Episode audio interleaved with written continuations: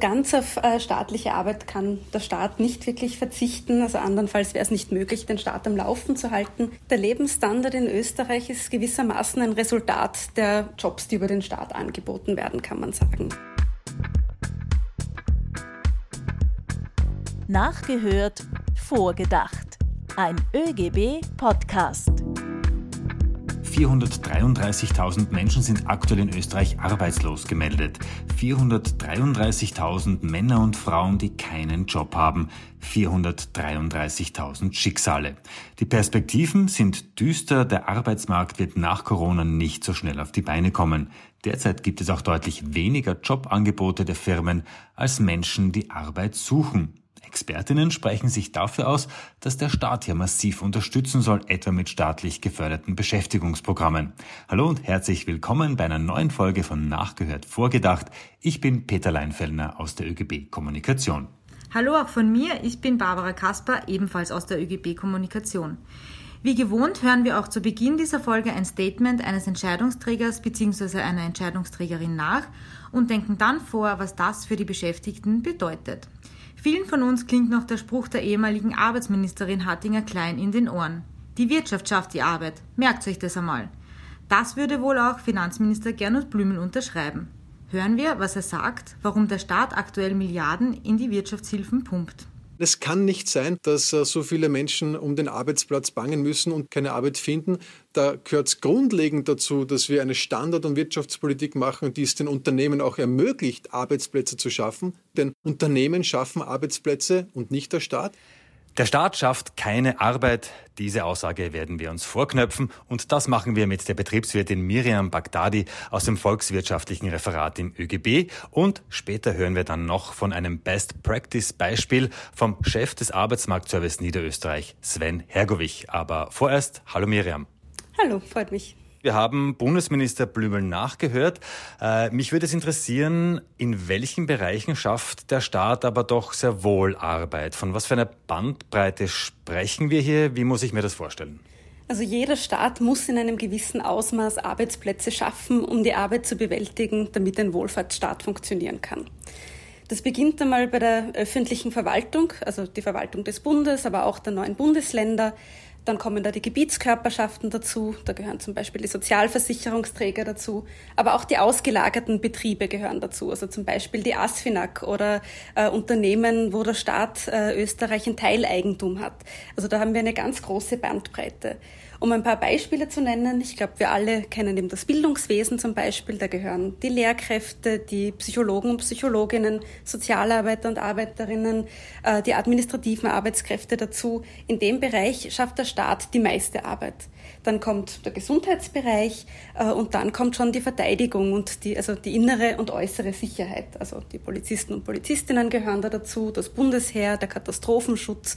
Das sind alles Bereiche, mit denen wir tagtäglich zu tun haben. Besonders wichtig für uns ist auch die Daseinsfürsorge. Das heißt, äh, wo alle Güter und Dienstleistungen bereitgestellt werden, die für unser tägliches Leben notwendig sind, wie zum Beispiel die Wasserversorgung, die Müllentsorgung, aber auch äh, der öffentliche Nahverkehr, also wie zum Beispiel die Wiener Linien. Also wir haben jeden Tag eigentlich mit, staatlich, äh, mit staatlichen Jobs zu tun. Ähm, andernfalls wäre es nicht möglich, den Staat am Laufen zu halten. Das klingt jetzt einmal nach ähm, sehr, sehr vielen. Wie viele Menschen sind es denn aktuell für den Staat? Hast du da eine Zahl ungefähr? Mhm. In Österreich sind das im Moment ungefähr 800.000 Personen äh, von 3,9 Millionen erwerbstätigen Personen in Österreich. Damit man das ein bisschen international auch vergleichen kann, äh, da liegt Österreich im OECD-Vergleich äh, im Mittelfeld. Zum Beispiel die skandinavischen Länder wie Schweden und Norwegen haben äh, fast das Doppelte an, öffentlichen, äh, an öffentlich beschäftigten Personen. In Deutschland zum Beispiel sind es ein bisschen weniger. Also wir liegen da genau im Mittelfeld. Mhm. Das hat wahrscheinlich, gehe ich mal jetzt davon aus, auch natürlich mit, mit der Größe des Landes vielleicht zu tun. Ähm, und es sind sehr viele unterschiedliche ähm, Branchen, sage ich jetzt auch, die da abgedeckt werden. Was würde denn passieren, wenn es diese Leute nicht mehr gibt oder wenn es da weniger Arbeitskräfte gibt? Also ganz auf äh, staatliche Arbeit kann der Staat nicht wirklich verzichten. Also andernfalls wäre es nicht möglich, wie gesagt, den Staat am Laufen zu halten. Aber wenn er auf äh, diese Arbeitsplätze verzichtet, dann würde das auch bedeuten, dass dass es längere Wartezeiten gibt bei den Dienstleistungen, die für die Bürger und Bürgerinnen und die Personen, die im Land leben, angeboten werden. Ein Qualitätsverlust wird wahrscheinlich auch nicht vermeidbar sein. Es gibt zum Beispiel äh, die Finanzpolizei, also die, die für die Korruptionsbekämpfung und für Steuerbetrug und Lohndumping zuständig ist, die sich vor zwei Jahren circa mal beschwert haben darüber, dass sie keine Überstunden mehr anhäufen dürfen, weil das Problem einfach ist, dass sie andernfalls die Arbeit nicht machen können. Das heißt, sie können jetzt die Kontrollen fast nur zu den Dienstzeiten machen, also zwischen 8.30 Uhr und 15.30 Uhr. Und natürlich passen sich die Unternehmen da an. Also nicht angemeldete Arbeitskräfte werden dann zu Zeiten arbeiten, wo eben keine Kontrollen stattfinden. Und das ist natürlich äh, sehr problematisch und führt auch zur äh, Ausbeutung von Arbeitnehmern und Arbeitnehmerinnen. Du hast jetzt das Beispiel von der Finanzpolizei gebracht, aber ich kann mir auch vorstellen, zum Beispiel das Justizsystem, da gibt es ja auch äh, viele wichtige staatliche Arbeitsplätze. Zahlreiche Verfahren müssen abgewickelt werden. Das dauert jetzt schon alles relativ lange. Da gibt es, glaube ich, schon noch Potenzial für weitere Arbeitsplätze, oder? Auf jeden Fall. Das wird ja auch immer wieder gefordert von der Justiz. Wir reden immer wieder davon, dass wir mehr Polizisten und Polizistinnen brauchen, aber immer wieder auch davon, dass in der Justiz Stellen nicht mehr nachbesetzt werden sollen. Das ist jetzt natürlich insofern auch problematisch, äh, wenn man bedenkt, dass wenn es mehr Polizisten und Polizistinnen gibt, auch viel mehr Anzeigen gibt, die von Staatsanwalten und äh, Gerichten abgehandelt werden müssen. Das funktioniert natürlich nicht, wenn zu wenig äh, Personal vorhanden ist. Also dann muss man wirklich mit längeren Wartezeiten rechnen. Also hier könnte der Staat noch Arbeitsplätze schaffen. Das wäre sehr wichtig sogar, ja. Vielleicht können wir auch noch an, auf ein paar andere Branchen eingehen, Stichwort äh, Gesundheitssystem, weil dort sind natürlich auch viele äh, Arbeitskräfte beschäftigt. Äh, welche konkreten Auswirkungen hätte denn das auf unser Leben beispielsweise? Hast du da auch Beispiele? Ja, also die Gesundheitsversorgung könnte dann eben nicht so gut wie jetzt flächendeckend äh, funktionieren. Wenn man das auslagern würde an äh, Unternehmen, die natürlich profitmaximierend arbeiten, würde das bedeuten, dass man sich bei Operationen überlegt, wie gewinnbringend sie sind. Das wäre natürlich sehr problematisch, weil äh, dann werden eben mehr Operationen durchgeführt, wo eben mehr Profit gemacht wird. Aber die Operationen oder Behandlungen, wo teure Geräte verwendet werden müssen, werden dann auf ein Minimum gehalten. Dazu kommt natürlich auch äh, die räumliche Komponente, dass man in Wien wahrscheinlich mehr Operationen anbieten könnte, aber irgendwo im tiefsten Burgenland eher weniger, weil es da einfach weniger Nachfrage dann gibt. Also wenn die Gesundheitsversorgung nach dem Marktprinzip Angebot und Nachfrage funktioniert, dann kommen da sehr viele Menschen zu Schaden. Aber hat uns nicht auch gerade die Corona-Krise gezeigt, auf wie vielen Ebenen staatliche Jobs wirklich wichtig sind. Ich denke zum Beispiel Kurzarbeit. Diese Anträge müssen ja auch abgearbeitet werden. Oder wir haben früher von der Verwaltung gesprochen. Klingt jetzt vielleicht für viele unsexy, aber es braucht natürlich Stellen, die unsere Steuern einheben, die das Steuergeld zuteilen. Das heißt, die Krise hat das schon noch einmal uns wirklich seinen Spiegel vorgehalten, oder? Absolut richtig. Also in allen möglichen Bereichen eigentlich. Wenn man bedenkt, wie schnell die Stadt Wien dieses Krankenlazarett im zweiten Bezirk aufgebaut hat, nachdem die Corona-Pandemie ausgebrochen ist, muss man ja sagen, das hat auch nur funktioniert, weil die Gesundheitskosten in Österreich äh, einen hohen Stellenwert haben. Genau wie du auch sagst, in der Kurzarbeit, diese Anträge müssen abgearbeitet werden, sollten möglichst schnell abgearbeitet werden, damit wir auch diese Arbeitsplätze sichern können aber auch in vielen anderen Bereichen, wo Förderungen vergeben werden, äh, da müssen die Stellen auch auf Hochdruck arbeiten, äh, um den Unternehmen diese Förderungen zusprechen zu können. Du hast jetzt auch gerade davon gesprochen, dass ähm, auch gerade während der Corona-Krise ähm, offensichtlich wurde, wie wichtig diese Jobs sind. Ähm, eine weitere Frage wäre, ist auch der Lebensstandard in Österreich deswegen so hoch, weil eben der Staat viele Jobs schafft? Der Lebensstandard in Österreich ist gewissermaßen ein Resultat der äh, Jobs, die über den Staat angeboten werden, kann man sagen. Der Staat nimmt eine sehr wichtige verteilungspolitische Rolle ein. Man muss nämlich eben bedenken, dass die Einkommen in Österreich ja recht ungleich verteilt sind. Äh, dort noch dazu kommt, dass die Vermögen noch ungleicher verteilt sind. Trotzdem können die Personen in Österreich eine gute Bildung genießen, also von vom Kindergarten bis zur Universität, ohne sich hoch zu verschulden. Genauso schaut es beim Gesundheitssystem aus. Ich muss mir nicht überlegen, ob ich mich verschulden muss, wenn ich äh, eine lebensnotwendige Operation habe.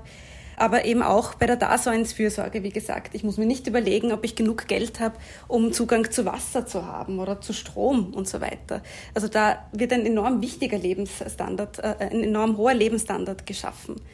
Aber auch, äh, wenn ich jeden Tag rausgehe und sehe, wie sauber die Straßen zum Beispiel sind oder wie gut der öffentliche Verkehr funktioniert. Das ist alles ein Resultat der staatlichen Jobs. Bleiben wir beim Thema Lebensstandard, weil Jobs schaffen ja auch einen gewissen Lebensstandard für die Menschen selbst. Und in Österreich gibt es ein Projekt, das weltweit einzigartig ist und in einer Gemeinde in Niederösterreich für Vollbeschäftigung sorgt. Worum es sich handelt, das hat sich Peter kurz vor dem Podcast angeschaut. Hören wir mal hinein. Ganz genau, das Arbeitsmarktservice Niederösterreich hat das weltweit erste Modellprojekt einer Arbeitsplatzgarantie gestartet und darüber spreche ich jetzt mit Sven Hergovich. Er ist der Chef des AMS Niederösterreich. Hallo Sven. Hallo, vielen Dank für die Einladung. Bevor wir beginnen, und ich glaube, das ist ganz wichtig an dieser Stelle, dass wir das klären, Sven, das AMS, das bekommt seine finanziellen Mittel, also sein Budget von der Bundesregierung. Ja, äh, im, im Grunde genommen stimmt das. Also unser Budget setzt sich einerseits aus Arbeitnehmer- und Arbeitgeberbeiträgen und aus Mitteln der Bundesregierung zusammen und das Förderbudget wird dann im Verwaltungsrat, der drittelparitätisch Arbeitnehmer, Arbeitgeber und Regierungsvertreter besetzt ist, wird dann dort auch beschlossen. Diese Info ist wichtig, da ja hier der Staat dann auch Jobs schafft, wie wir gleich hören werden. Reden wir jetzt über das Modellprojekt namens Magma. Sven, bitte stell uns das Projekt kurz vor. Unser Modellprojekt Magma, Modellprojekt Arbeitsplatzgarantie Marienthal, folgt eigentlich einer ganz ähm, simplen Idee. Wir wissen, ähm, die Erhaltung von Langzeitarbeitslosigkeit ist wahnsinnig teuer und wir haben uns gedacht, wäre es nicht klüger, dieses Geld in die Hand zu nehmen, um Arbeitsplätze zu schaffen für diejenigen, die ohne Hilfe keinen bekommen. Und genau dieser Grundidee folgen wir in diesem Modellprojekt Arbeitsplatzgarantie Marienthal. Und ähm, dazu schaffen und finanzieren wir 70 kollektivvertraglich ähm, bezahlte Arbeitsplätze. Ähm, jeder und jede, die jetzt langzeitarbeitslos ist in dieser konkreten Gemeinde in Krammert-Neusiedl ähm, und jeder, der in Zukunft bis zum Projektende 2024 langzeitarbeitslos werden wird, hat hier wirklich die Garantie, dass wir für ihn ähm, oder sie einen kollektivvertraglich entlohnten Arbeitsplatz schaffen. Erste Ziel ist natürlich immer, sie in Arbeitsplätze in der Wirtschaft zu vermitteln. Das gelingt doch in sehr, sehr vielen Fällen. Auch da haben wir Unterstützungsinstrumente, aber für diejenigen, wo das nicht gelingt, auch die wollen wir nicht im Stich lassen. Das ist mir persönlich auch ganz, ganz wichtig. Und für die wird ein zusätzlicher Arbeitsplatz geschaffen und auch finanziert. Welche Bereiche umfassen die Jobs? Welche Jobs sind das? Das startet immer damit, dass wir gemeinsam mit äh, den Langzeitarbeitslosen einen Perspektivenplan erarbeiten. Das heißt, wir schauen uns an, wo liegen die individuellen Fähigkeiten, die Kenntnisse und Interessen und welcher Arbeitsplatz wäre für die Personen ähm, passend. Und daraus sind ganz unterschiedliche Arbeitsplätze entstanden. Eine Teilnehmerin arbeitet jetzt im örtlichen Kindergarten mit, ähm, andere arbeiten an einem Radweg. Es, sind, es war ein Betreuungsprojekt für Senioren, in Planung, das sich jetzt Covid-bedingt ein bisschen nach hinten verschoben hat, weil im Moment ist die Betreuung von Senioren natürlich etwas schwieriger. Also das sind ganz, ganz unterschiedliche Themenfelder und ganz unterschiedliche Jobs, an denen ähm, da gearbeitet wird, so unterschiedlich wie Menschen halt sind. Eine Frage, die natürlich immer gestellt wird und besonders hier von Interesse ist, was kostet das Ganze? Wir gehen davon aus, dass wir einen zusätzlichen Arbeitsplatz um rund 30.000 Euro im Jahr schaffen und finanzieren können. Und das entspricht auch den volkswirtschaftlichen Kosten der Finanzierung eines Jahres an Langzeitarbeitslosigkeit. Das heißt, wir glauben, es kostet eigentlich ähnlich viel, ein Jahr Langzeitarbeitslosigkeit zu finanzieren, wie ein Jahr in Arbeit für einen Langzeitarbeitslosen zu finanzieren. Aber auch diese Kostenfrage ist eine, die wir mit der begleitenden wissenschaftlichen Evaluierung der Universitäten Wien und Oxford seriös klären wollen, damit wir sehen, was kostet uns tatsächlich. Im Moment ist unsere Hypothese, dass es kaum mehr kostet, Arbeit zu schaffen, als Langzeitarbeitslosigkeit zu finanzieren. Diese Kosten, kann ich mir vorstellen, die rechnen sich aber natürlich so viel mal mehr, weil man ja diesen Menschen mit einem neuen Job natürlich auch eine Perspektive und einen, einen Sinn im Leben gibt. Absolut. Das ist etwas, was wir auch glauben und was wir eben auch beobachten. Wir glauben, dass ich persönlich glaube auch, dass Arbeit etwas extrem Wichtiges ist für den Menschen, dass es einem Halt gibt, dass es einen Rückhalt gibt. Und ich glaube, jeder, der so wie ich in der Arbeitsmarktverwaltung, im Arbeitsmarktservice gearbeitet hat und das schon mal erlebt hat, wenn man einem Kunden gegenüber sitzt und den sagt, sie haben wieder Arbeit, das, das heißt ja ganz viel. Das heißt, Arbeit, sie haben wieder Anerkennung, Respekt, verdienen wieder eigenes Geld, der das Leuchten in den Augen sieht. Also das macht so viel mit Menschen und diese ähm, Effekte wollen wir aber auch durch die wissenschaftliche Evaluierung messen lassen. Das heißt, die Forscherinnen beobachten hier auch sehr genau, was sind die gesundheitlichen, was sind die sozialen, was sind die gesellschaftlichen ähm, Auswirkungen dieser Jobgarantie. Das heißt, dieses Projekt ist natürlich auch positiv für die Gemeinschaft. Ich würde davon ausgehen, ähm, aus der Erfahrung, die ich mit Langzeitarbeitslosen heraus gemacht habe, ähm, nämlich in zweierlei äh, Hinsicht positiv für die Gemeinschaft. Zum einen bekommt ja die Gemeinschaft ganz viel. Ich möchte nur ein Beispiel nennen, die, äh, äh ein Teil der Teilnehmer ähm, äh, kümmert sich jetzt um die Blumenbeete im Ort. Das heißt, da wird einfach ganz konkret das Ortsbild auch verschönert. Das ist sicher was, wo alle profitieren, wenn es zusätzliche Leistungen gibt. Und das andere ist, glaube ich, dass man als Gesellschaft insgesamt profitiert, wenn man auch auf diejenigen schaut, denen es gerade ein bisschen schlechter geht und denen ähm, durch Arbeit da auch Halt und sozusagen letztlich die Rückkehr in die Gemeinschaft ermöglicht. Also ich gehe davon aus, dass das sehr, sehr positive Auswirkungen hat, aber ob das so ist, wird uns letztlich die wissenschaftliche Evaluierung natürlich zeigen. Du hast gesagt, das ganze Projekt läuft bis 2024. Wir haben also noch drei Jahre vor uns. Wenn es dann abgeschlossen ist, könnte das Projekt Magma dann Vorbild für andere Regionen in Österreich sein? Das hoffe ich sehr. Ähm, das war auch der Grund, warum wir die Gemeinde Kramat-Neusiedl ausgewählt haben, weil wir eine Gemeinde nehmen wollten, wo ähm, die Struktur der Langzeitarbeitslosen prototypisch für die Struktur der Langzeitarbeitslosen Österreichs sind. Das heißt, wir wollten keine Gemeinde, die sehr unterschiedlich zum, zum Schnitt ist, damit wir letztlich auch Ergebnisse bekommen, die ähm, übertragbar sind. Das heißt, wir hoffen, ähm, mit diesem Modellprojekt Erkenntnisse ähm, generieren zu können, von denen letztlich alle Langzeitarbeitslosen österreichweit profitieren können. Was sind jetzt für dich die Eckpfeiler bzw. die wichtigsten Punkte dieses Projekts? Der allerwichtigste, es bekommt tatsächlich jeder ein Angebot. Der zweite ist, wir fördern sowohl im privatwirtschaftlichen als auch im kommunalen äh, Bereich. Und der dritte ist, wir haben einen sehr individuellen Ansatz. Das heißt, wir beraten, betreuen die Arbeitssuchenden hier sehr, sehr intensiv, um für jeden ein passendes Maßnahmenpaket schnüren zu können. Ja, das war ein gutes Beispiel, wo der Staat tatsächlich Jobs schafft. Danke an dich, Sven, dass du uns etwas hinter die Kulissen hast blicken lassen. Danke fürs spannende Gespräch. Niederösterreich zeigt also vor, wie es gehen kann, wenn der Staat Jobs schafft. Miriam, wenn Gernot Blümel sagt, der Staat schafft keine Arbeitsplätze, dann ist das doch offensichtlich falsch, oder? Genau, also aus wirtschaftspolitischer Sicht, sowohl theoretisch oder praktisch, ist das einfach ein absolut falscher Sager. Also selbst äh, Ökonomen äh, oder Ökonominnen aus der neoliberalen Richtung würden sagen, der Staat muss in gewissen Bereichen Arbeit schaffen. Wie ist es jetzt? Das ist ja auch in Niederösterreich, da hat man gesagt, okay, bevor wir jetzt das Arbeitslosengeld äh, in die Unterstützung dieser Menschen pumpen, pumpen wir dieses Geld in Jobs und äh, wir, wir, wir, wir schaffen auch neue Jobs. Das heißt, diese Menschen können natürlich dann auch wieder mehr zurückführen. Ich meine, also höhere Sozialversicherungsbeiträge leisten. Das heißt, im Endeffekt, wenn der Staat Jobs schafft, profitiert ja auch der Sozialstaat davon. Genau, also die Sozialversicherungsbeiträge sind besonders wichtig, um eben die Gesundheitsdienstleistungen anzubieten, die notwendig sind. Der Staat profitiert aber auch von der Mehrwertsteuer, die daher kommt, wenn Menschen, die mehr Geld zur Verfügung haben, äh, wiederum in die Wirtschaft pumpen können.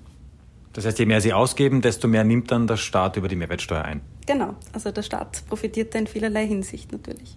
Es gibt ja auch viele Branchen, in denen ähm, Arbeitskräfte gesucht werden. Könnte man nicht als Staat auch hergehen und sagen, man fördert äh, gezielt Berufe und schafft dort Jobs, wo wir die auch in Zukunft brauchen?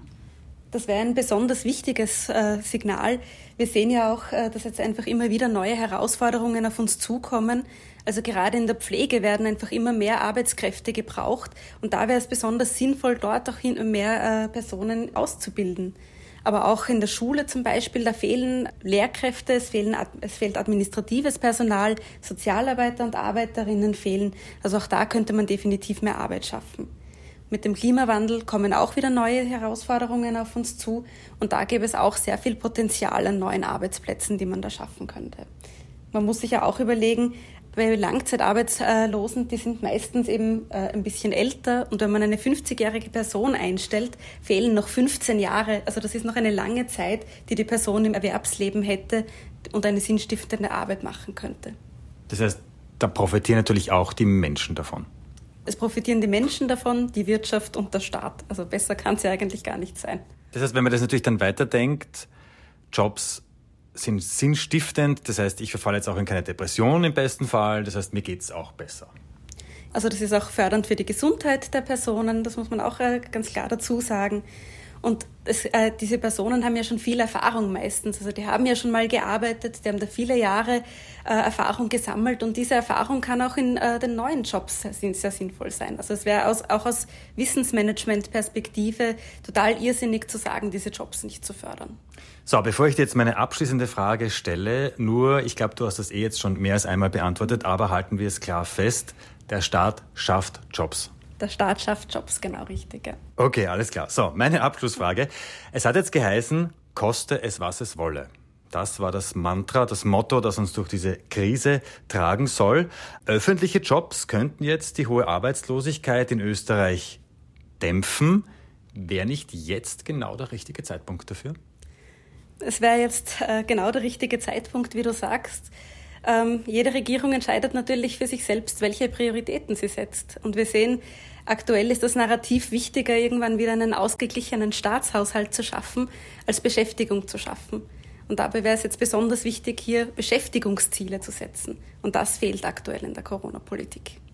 Ja, ich möchte mich ganz herzlich bei dir bedanken. Danke Miriam für deine Zeit. Danke auch Sven an dieser Stelle, dass äh, du uns das Jobprojekt aus Niederösterreich vorgestellt hast. Das war wirklich sehr interessant dieses Mal, finde ich.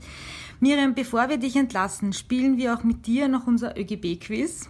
Es geht wie immer um Wissenswertes aus der Arbeitnehmerinnenbewegung.